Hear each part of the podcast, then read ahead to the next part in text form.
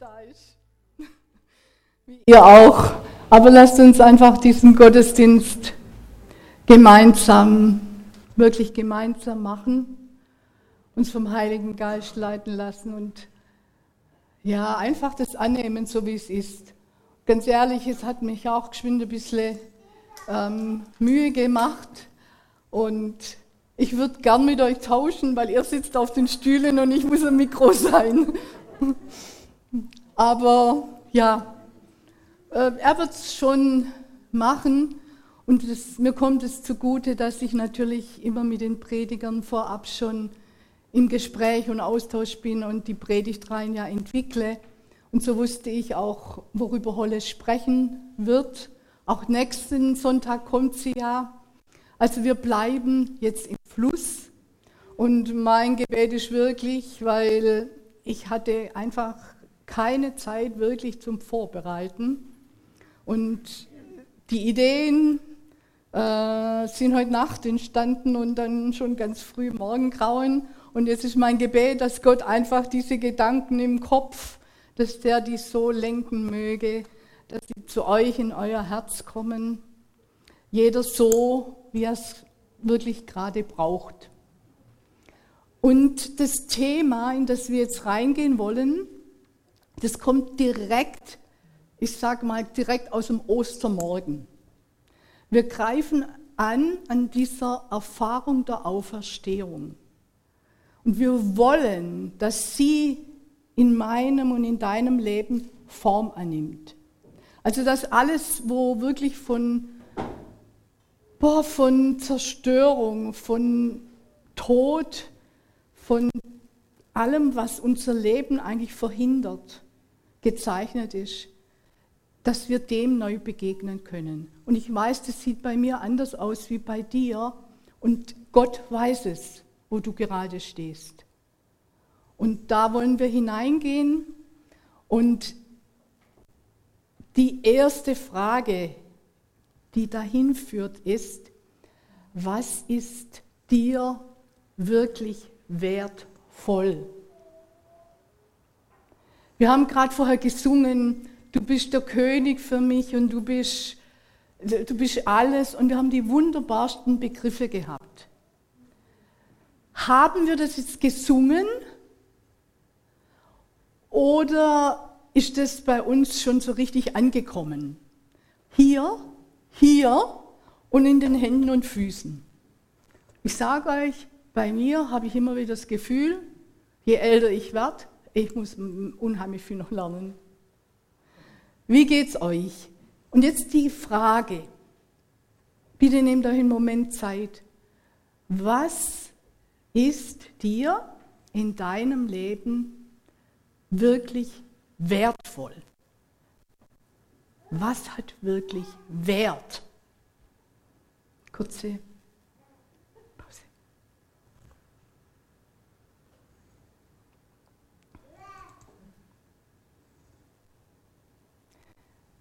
Ich habe mir das auch überlegt. Und ich hätte jetzt mehrere Antworten. Ich glaube, viele würden zurzeit sagen, ja klar, Frieden, weil wir viel Angst in diese Richtung haben. Jemand anders wird vielleicht sagen, Gesundheit, weil er gerade schwer krank ist. Du selber weißt, was du jetzt gerade für eine Antwort gegeben hast. Und jetzt möchte ich noch mal einen Schritt mit dir weitergehen. Ich habe bei mir gemerkt, dass ich oft meine, dass irgendetwas mir unglaublich wertvoll ist. Dass ich denke, das ist so wertvoll, da würde ich alles dafür geben und da arbeite ich dafür und da träume ich davon. Und dann merke ich aber, dass unter der Woche meine Gedanken wo ganz anders sind.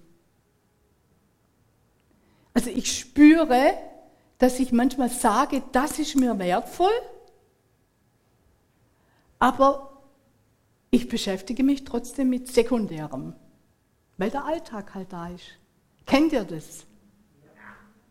Bin ich froh. ja, ich glaube, das ist einfach unsere Realität. Und da hinein soll unser Glaube kommen, da hinein will der Heilige Geist wirken, dass wir das zusammenkriegen. Beispiel, ich sage, Familie ist mir total wichtig. Also, oder jemand sagt, meine Kinder gehen wir über alles. Und dann kommst du abends heim und willst eigentlich nur deine Ruhe haben. Wisst ihr, was ich meine? Das ist diese gelebte Spannung, die wir haben. Und das können wir jetzt überall in alle möglichen Bereiche können wir das jetzt durchziehen. Und wenn das schon so schwierig ist für uns persönlich und so herausfordernd, dann frage ich mich jetzt, was heißt denn das für eine Gemeinde? Wenn ich von mir rede, geht es nur um ich oder um du. Jetzt geht es aber um wir. Und ich glaube, deshalb gibt es so viele verschiedene Gemeinden und auch so viel Streit unter den Gemeinden. Wer ist nämlich die bessere und die richtigere und die biblischere und, und, und, und, und. Und die ganze Kirchengeschichte ist gezeichnet von Kriegen und Streitereien und Spaltungen. Und deshalb haben, haben wir uns auch hier gefragt, was ist denn in der Gemeinde wirklich wertvoll? Was sind die Werte? Und das hat dann natürlich auch wieder mit euch zu tun, weil schließlich sitzt ihr ja jetzt hier. Und das heißt, das, was wir als wertvoll definieren, das prägt unseren Stallgeruch. So wie auch eure Familie oder ja, gibt es auch so einen Stallgeruch. Ja? Und in den Gemeinden auch. Und ich meine, Stall, man könnte auch manchmal sagen Stallgestank, das kann auch mal der Fall sein. Aber ich glaube, ihr wisst, was ich meine. Und wir wollen da ein bisschen reingehen, weil wir nehmen den Stallgeruch an. Und wir strömen den aus, ohne dass wir das wissen. Egal wo du bist, du hast, trägst einen Stallgeruch mit dir. Den von deiner Familie, den vielleicht von der Gemeinde und, und, und. Und jetzt schauen wir den uns mal an. Und wir haben uns im Prisma auch überlegt, was ist für uns wertvoll, absolut wertvoll. Und das war noch im Prozess, da war auch der Nico mit drin. Und da haben wir noch nie reingepredigt. Und das wollen wir jetzt machen, weil das wird unglaublich spannend. Und wir wollten damals und wollen es heute noch richtig tief gehen. So tief, dass es dein Leben trägt. Und zwar im Alltag. Und es war uns auch wichtig, das alltagstauglich zu formulieren. Und jetzt wird es richtig spannend. Wir haben uns überlegt, was kann man denn da alles nehmen? Bibeltreue, Heiligkeit, wir hassen die Sünde, ähm, wir wollen Verantwortung nehmen, wir wollen, relevant, wir wollen relevant sein, wir wollen, wir wollen, wir wollen. Also können wir jetzt ganz, ganz viel nennen. Und wir haben dann gemerkt, das führt, das ist, mag alles auch ganz gut sein. Aber das berührt uns nicht im Innersten. Und dann haben wir gespürt, alles, alles, was in der Bibel steht, insbesondere jetzt im Neuen Testament, hat mit Christus zu tun. Und deshalb haben wir gesagt, das absolute Zentrum, das absolute Zentrum soll Christus sein der absolute Fokus und alles andere sekundär. Alles andere kommt da raus. Das fließt da raus. Vorher haben wir gesungen, diese Ströme mit dem lebendigen Wasser. Also das heißt, wir fangen bei Christus an. Wir fangen an beim Kreuz und bei dem leeren Grab. Und wir fangen an bei dieser Kraft, die da drin ist. Und an dem hängt alles. Entweder erleben wir diese Kraft oder wir erleben sie nicht. Und dann können wir auch irgendeinen anderen Verein machen. Entweder hat es Substanz und ist Realität oder nicht. Und ihr Lieben, das ist für mich immer wieder so eine absolut existenzielle Frage, weil ich sage mir auch manchmal, ja, was machen wir denn hier? Und das fragen sich andere auch. Und das fragen sich auch die Menschen in der Welt draußen. Schon wenn man das hört, die Welt draußen, ja. Ist ja auch ein bisschen eine seltsame Formulierung. ja, was machen denn die Christen? Und das muss ich mich doch auch fragen lassen. Und diesen Fragen wollen wir nachgehen. Und wir haben damals drei zentrale Werte definiert. Und diese Werte haben für Aufruhr gesorgt und das freut mich. genau. Wir haben einen Wert definiert, das war die Realität in Christus. Also ich glaube, wir wollen alle Realisten sein, oder? Wir dürfen schon auch träumen, aber wir wollen doch Realisten sein. Auf jeden Fall.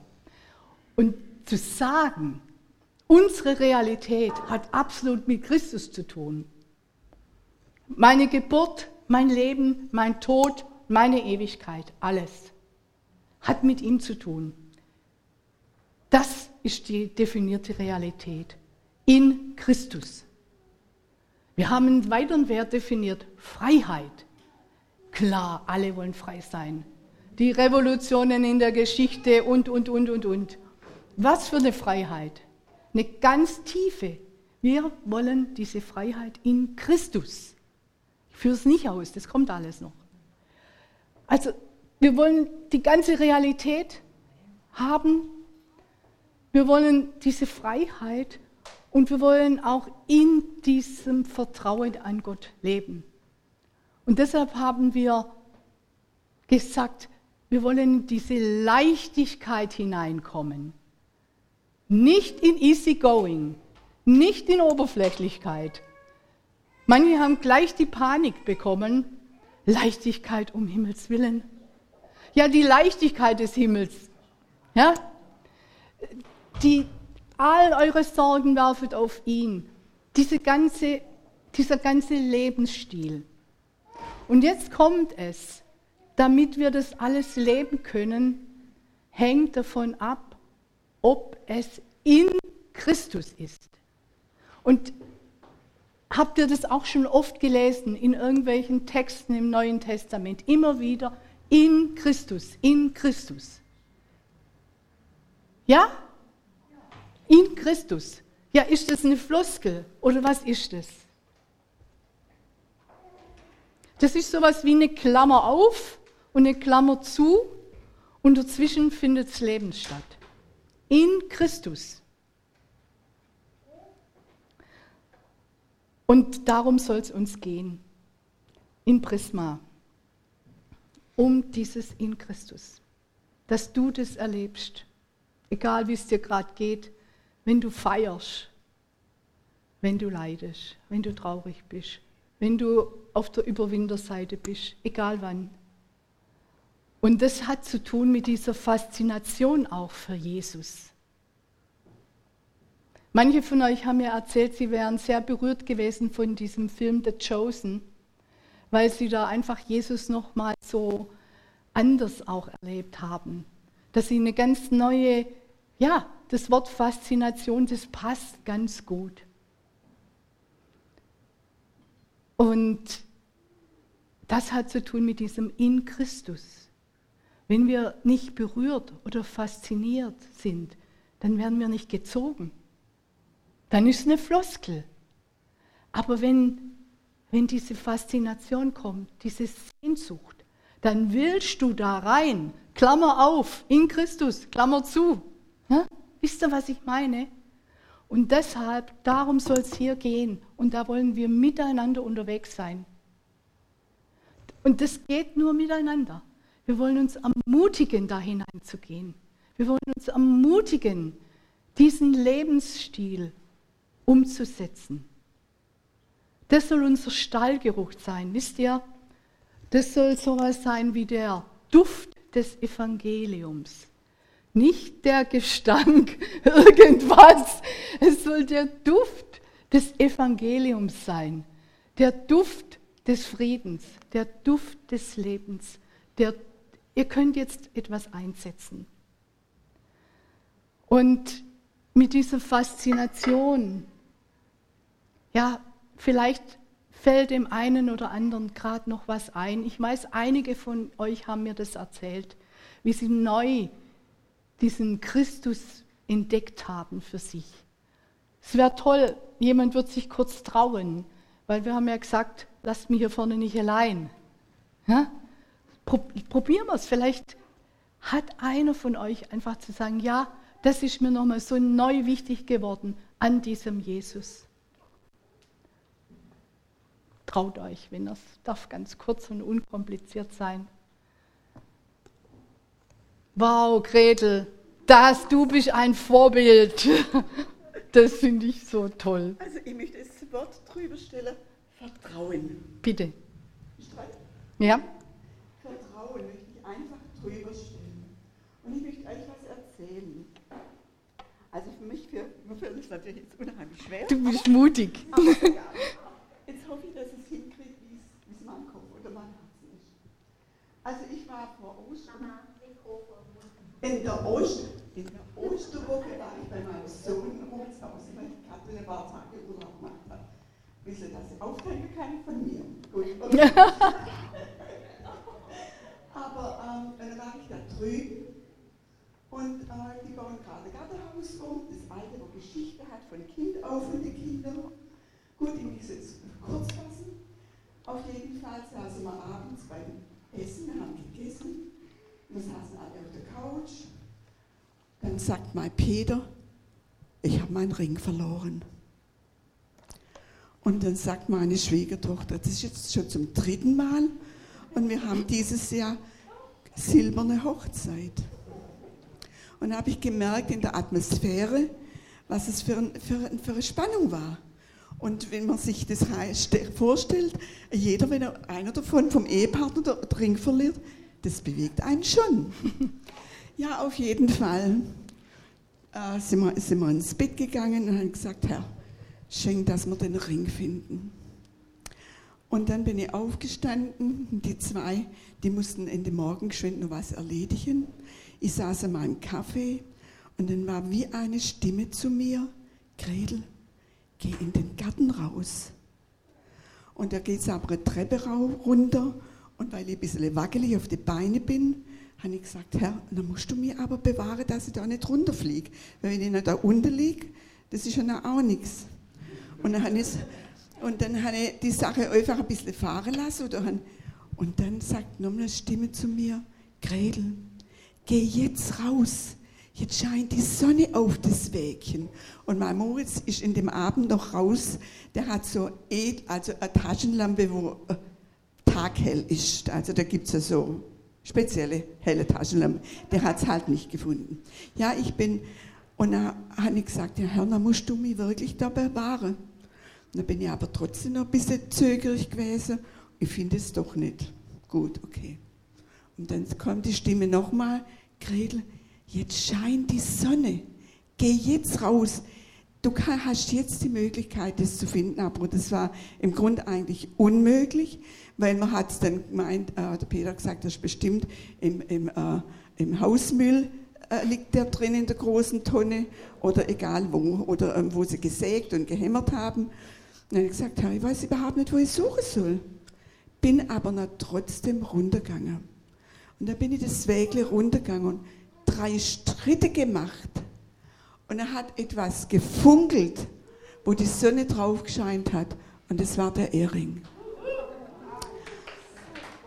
Und was er mit sagen möchte eigentlich, es ist einfach ganz arg wichtig in unserem Leben, dass wir das, wenn wir ermahnt werden, dass wir es tun, dass wir gehorsam sind, dass wir einfach erfahren dürfen, der Herr ist mit uns. Also für mich war es eigentlich menschlich gesehen unmöglich, dass ich das finde. Wirklich unmöglich. Und ich war so sprachlos, ich habe keine Worte mehr gehabt. Ich habe bloß sagen können, Herr, danke. Danke für dein Bewahren jetzt und danke, dass ich das finden dürfen. Es geht jetzt nicht um mich, aber der Herr ist groß. Wir müssen ihm vertrauen in allen Dingen. Und das ist A und O für unser Leben. Und das muss ich mir auch jeden Tag neu sagen. Der Herr segne euch.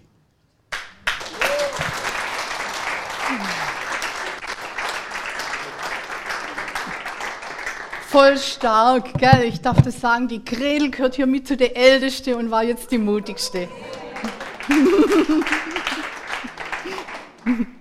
ja, und das ist das Besondere. Wir haben einen lebendigen Jesus. Wir haben einen sprechenden Jesus. Wir haben einen stärkenden, einen ermutigenden. Wisst ihr, alles, das, die ganze Fülle des Lebens ist in Christus drin. Und da wollen wir miteinander unterwegs sein. Miteinander. Das, da brauchen wir uns. Dass wir es auch tun, sagt die Gretel ganz genau. Und bei dem Tun, da, da haben wir ja manchmal unsere Probleme und da dürfen wir wachsen. Und wie wachsen wir? Dass wir genau auf ihn hören. Primär auf ihn. Und habt ihr das schon mal gesagt, dass, sagen wir, irgendjemand wollte etwas von euch oder ihr habt eine Aufgabe bekommen oder ihr habt eine Anschuldigung bekommen und dann habt ihr gesagt, nein, den Schuh ziehe ich mir nicht an. Kennt ihr den Spruch? Den Schuh ziehe ich mir nicht an. Ich habe mir darüber Gedanken gemacht, was es mit meinem Glauben zu tun hat. Wenn wir wachsen wollen und ganz praktisch unseren Glauben leben, dann lasst uns die Schuhe anziehen, die Gott uns vorbereitet hat. Wir können mal einen Test machen. Ich gebe jetzt mal dem Gerhard diesen Schuh. Gerhard, super Schuh, rot, Farbe der Liebe. Komm, marschier los, sei ermutigt.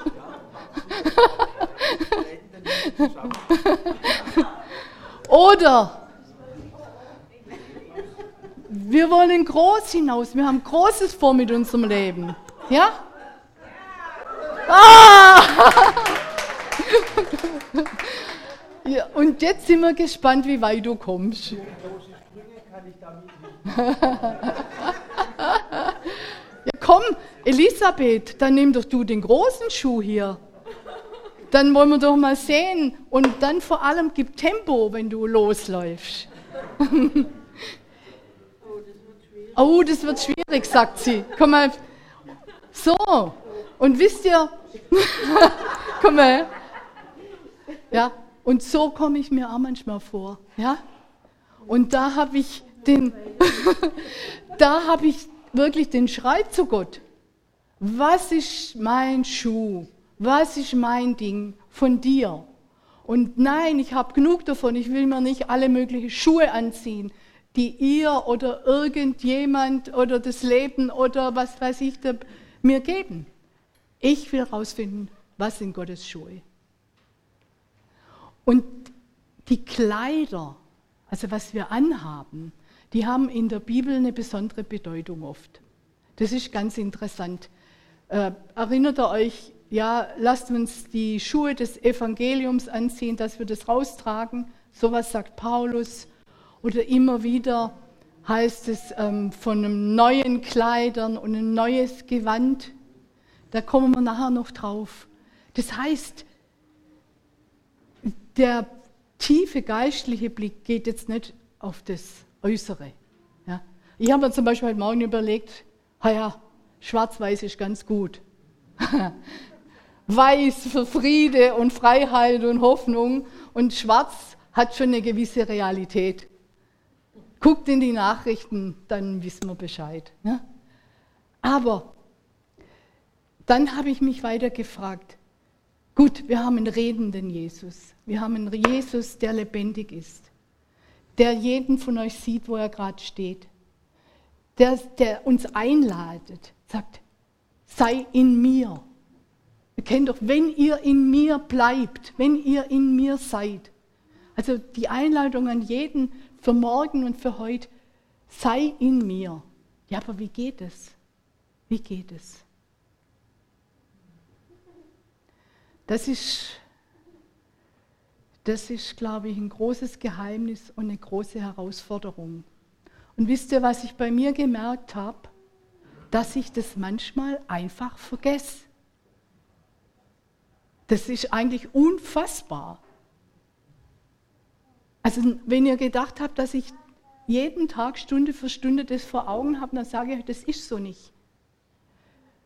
Manchmal überrollt mich der Tag und die Herausforderungen und ich vergesse, connected zu sein in ihm. Und wenn ich es dann check, dann ärgere ich mich über mich. Und dann denke ich, jetzt ist er enttäuscht von mir. Und dann merke ich, er ist nicht enttäuscht, aber er erzieht mich. Und ich spüre, dass ich vergesse, wie groß er ist. Und ich bin auf was gestoßen, ich muss euch das kurz erzählen.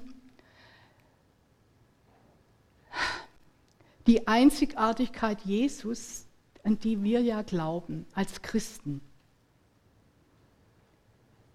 Da könnte man sagen, ja, ist das nicht elitär? Ist das nicht anmaßend? Aber wenn wir zum Beispiel ins Alte Testament schauen, in Texte, die 3000 Jahre und älter sind, wie da schon hingewiesen wird auf Jesus, auf der, der da kommen wird, der etwas Neues bringen wird, den Gott schicken wird. Und wenn man dann schaut, wie diese Prophezeiungen eingetreten sind, oft in einer unglaublichen Präzision, da staune ich. Das staune ich, das sage ich und merke, Gott schreibt Geschichte, auch in deinem Leben. Und das ist sogar, wie soll ich sagen, noch über das Christentum hinaus. Ich habe jetzt ein Buch gelesen von einem Hindu, der Jesus gefunden hat. Und der ist komplett fasziniert von Jesus. Der will nur in Christus sein. Warum? Der hat äh, da gibt es Schriften, die alten Veden heißen die im Hinduismus. Und da sind schon Prophezeiungen auf einen, der kommen wird. Und der wird genannt der Herr der Menschen. Ich sage es euch, mir hat es wirklich, ich war geflasht. Ich zeige, warte, ich gucke gerade, ich habe es mitgebracht. Der Herr der Menschen. Und über den gab es schon Prophezeiungen in hinduistischen Schriften, dass dieser Herr der Menschen wird ein sündloser Mensch sein. Er wird von seinem eigenen Volk verworfen werden. Er wird an einem Balken, der aussieht wie ein Kreuz, hingehängt werden. Er wird eine Dornenkrone aufhaben. Moment. Blut wird aus seinem Leib strömen und seine Knochen werden nicht zerbrochen werden.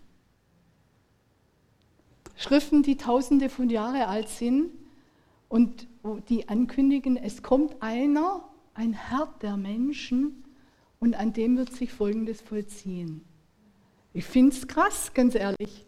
Das ist, man kann über sowas denken, wie man will, aber mich hat es berührt. Und auch das, der Name Herr der Menschen. Vorher haben wir gesungen, König der Könige. So viel zum Stichwort Faszination für Christus. Was mich auch noch sehr fasziniert hat, ist ein Zeugnis eines Muslims.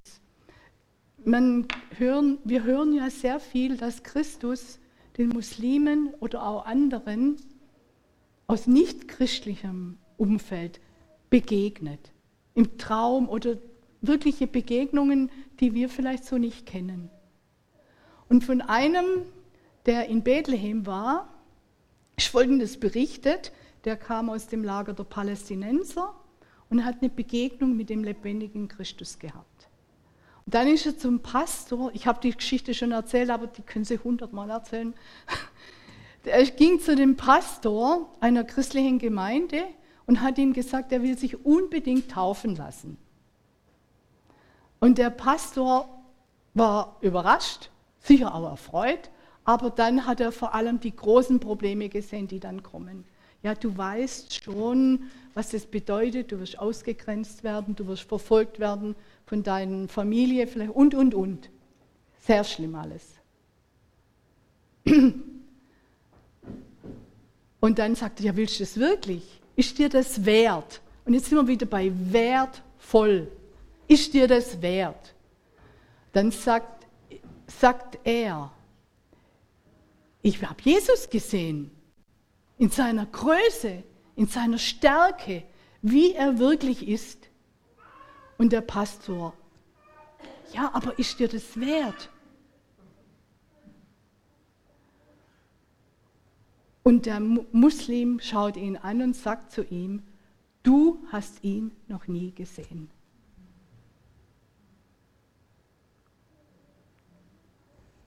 So viel zur Faszination von Jesus, für Jesus. Und ich spüre, ihr Lieben, es ist wirklich, ich will Jesus sehen. Ich will ihn richtig in mir haben. Sei alles, was er ausmacht. Weil ich weiß, das ist, dann bin ich eine volle Realistin. Ich bin frei und mutig und ich lerne immer mehr, alle meine Sorgen, alles, was mein Leben ausmacht, auf ihn zu werfen. Und das ist himmlische Leichtigkeit. Und ihr Lieben, lasst uns eine Gemeinde sein, miteinander, die diesen Duft des Evangeliums hier lebt und den ihr Tag für Tag hinaustragt. Spürt ihr, was ich meine? Das soll wirklich wertvoll sein und praktisch in unserem Leben. Und es gibt ein, eine Aussage in der Bibel, die habe ich gar nicht so richtig gecheckt. Kennt ihr diesen Begriff Christus anziehen? Zieht, ich sage euch mal ein paar Bibelstellen, dass ihr wisst, dass ich auf biblischem Boden bin. Römer 13, Vers 14, da empfiehlt Paulus als Waffe gegen alles Böse in uns oder um uns, zieht den Herrn Jesus an. Zieht den Herrn Jesus an. Ich habe dann gedacht, Paulus hätte es ein bisschen noch näher beschreiben können, wie ich das machen soll. Das wäre mir auch recht gewesen. Aber trotzdem, zieht den Herrn Jesus an. Da müssen wir nachdenken. Im Galater heißt es, denn ihr alle, die ihr an Christus glaubt, habt Christus als Gewand angezogen. Habt Christus als Gewand angezogen. Oder im Kolosser, jetzt habt ihr neue Kleider. Jetzt habt ihr neue Kleider an, denn ihr seid neue Menschen geworden. Gott ist beständig in euch am Werk, damit ihr immer mehr seinem Ebenbild entspricht. Neue Kleider. Und dann habe ich gedacht, wow, da haben wir richtig viel miteinander zu entdecken. Und jetzt habt ihr euch auch bestimmt schon überlegt, ja, hat die Petra jetzt aus dem, äh, aus dem Kreuz einen Kleiderständer gemacht oder was geht denn hier ab? Ja, ich habe einfach gemerkt, dass diese Kleider in der Bibel einfach ein Bild sind, dass Gott uns etwas anbietet. dass er uns schützt mit Kleid, als Bild. Und dass das ganz unterschiedlich aussehen kann. Und manchmal gucken wir vielleicht nach irgendwelchen Kleidern, die der andere anhat. Hm, darf ich dir mal geschwind die Jacke anbieten? Hm? Gucken wir mal, ob die ob Gott die ihr geben würde. Okay. Was sagt ihr? Bisschen zu groß? Georg, aber für dich hätte ich auch was Passendes. Komm mal her.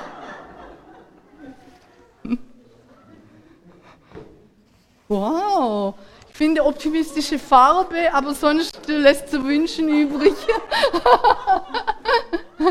Mille? So. Ihr merkt schon, wir könnten so weitermachen. Ja, das ist schon mal ganz gut. Das, ja, wir könnten so weitermachen. Und der biblische Gedanke ist der, Gott hat für dich Kleider als Zeichen, dass er dich ummantelt, dass er dich ausstattet, dass er dich nicht schutzlos lässt. Und, und, und. Und ich finde, das ist ein unglaublich tröstlicher Gedanke.